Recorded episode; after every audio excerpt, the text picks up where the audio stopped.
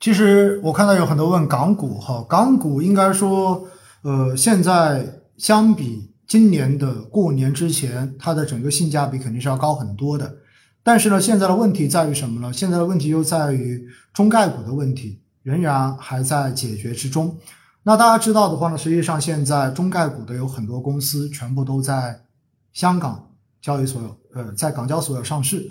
因此的话呢，如果中概那边受中概股受影响，相对而言总会波及到香港的这个股价。因此呢，这是一个不确定性的因素。然后第二块呢，因为呃，在过去的这一年时间，恒生指数的这个构成有了比较大的变化，所以呢，新经济的公司在中间的权重大幅的增加了。而在过去的这几个月，大家看到对于政策的这一种解读跟担忧，可能是现在还没有完全消除的一个影响因素。所以，到底对于呃这一些头部的平台型的经纪公司，就包括腾讯啊，包括阿里巴巴，包括美团等等等等。那么，对于这些公司，到底未来这种政策的调整会到什么样的程度，增加他们的成本会增加到什么样的程度，到底会如何影响到他们的盈利状况？其实，我觉得现在呢，就市场还会有一个问号，就是还会有一点的疑虑。因此呢，这是短时间对于港股来说的不利因素。而第三块的不利因素在于什么呢？就在于因为港股中间的投资的资金，绝大多数哈就是占大多数的，其实还是全球的资金，就是海外各个地方的资金。而那大家知道呢，就是美联储是要呃今年很有可能到年末就会提前进行 QE 的这一个 tab，也就是开始缩减购债规模，开始慢慢的进行流动性的收紧，而明年。呃，或者二三年开始进行这个加息，那么这个东西如果一旦出来之后，就意味着会在全球开始抽血模式，因为美元升值开始全球抽血，那么全球吸血的这种模式一旦出现的话呢，那么港股所受的冲击会比 A 股要更大一些。那这以上的几块呢，是对于港股目前就是它的这些负面的压压制在这里，而好处在于什么呢？第一，它现在的估值其实。有很多的这种，嗯，整体的估值分位已经趋于合理了，这是非常明显的哈。哪怕这些之前的这种港毛的抱团股，而第二块是什么呢？第二块就是中概股的问题，虽然它是两面的，如果一直都没有谈妥的话，那么意味着相关的很多公司未来选择在大陆之外的这种上市，很有可能首选都会是港股。这意味着未来港股市场将会有非常多的这种好的新经济的这些公司能够去上市，那么这对于整个香港市场的繁荣肯定是好事。所以大家看到港交所，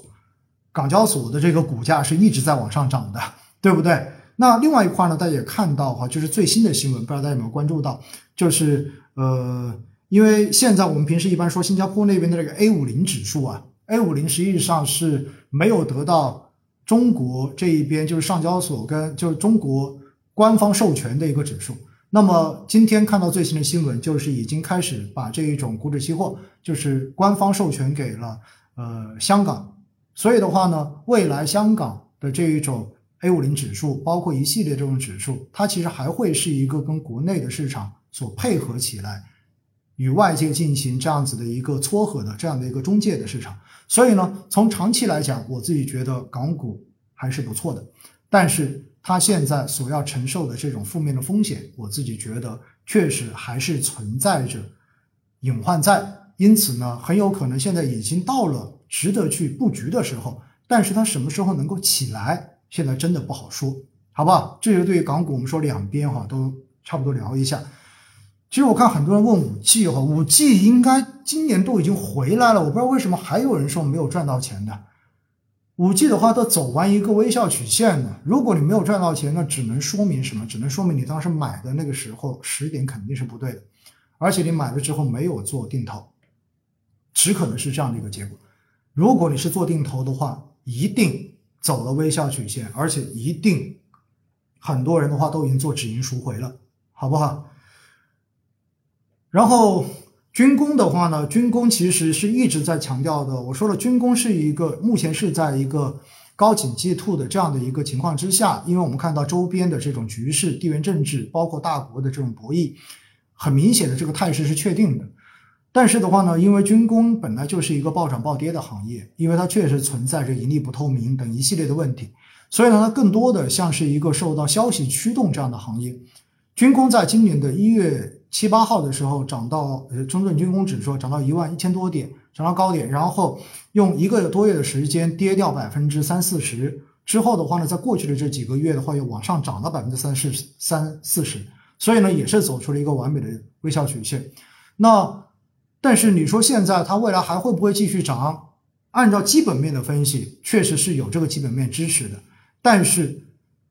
任何的行业的投资都不是说有了基本面它就会一定持续的涨，因为涨得多了之后，短期涨得过快，它就一定会调。也包括就是在过去几个月，大家看到涨得多的什么锂锂电池板块啦、新能源板块啊。所以军工我只能跟你说到这么多了。还是那句话，对于行业投资，如果你没有足够的信仰，你就不要追高，因为你追高进去之后，你根本就没有足够的心理承受能力来承受它的回调，好不好？这一个我特别要提醒大家，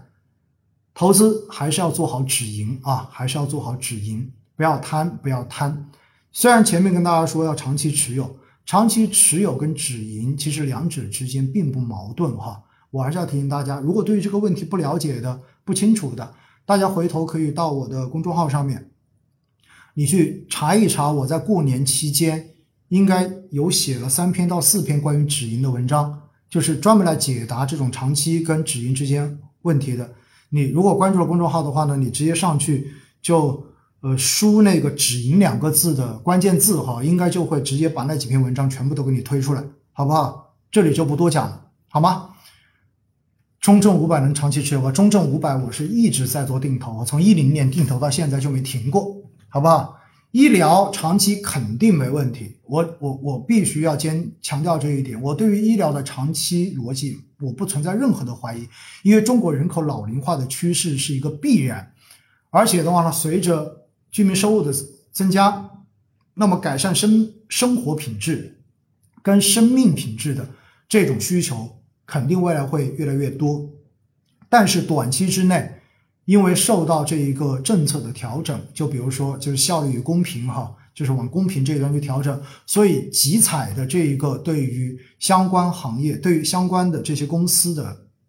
盈利利润的影响，这一个是实实在在存在的。所以的话呢，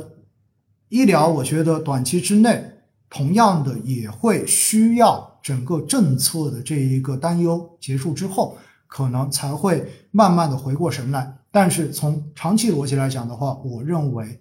并没有问题。哦，对，最后补一句哈，近期市场，近期市场只说一点哈，就是震荡加剧是很正常的现象，因为毕竟经济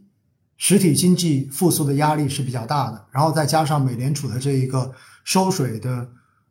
日期越来越近，所以呢，这对市场负面的影响。而另外一块的话呢，因为我们的经济承受的压力越来越大，所以货币政策。宽松的这个预期也会变得越来越大，而这对市场呢，相对而言又会是一个正面的因素。所以在这样的情况之下，市场保持一个整体的震荡，或者说幅度更大的震荡，是一个大概率的事情，好不好？对于呃三季度四四呃今年市场到底还能不能有这种大涨，现在真的不好说。反正大家基本上有这样一个心理预期吧，好吧？对于某些时候的这种大跌，也不要过于慌张，反正有纪律的进行补仓。然后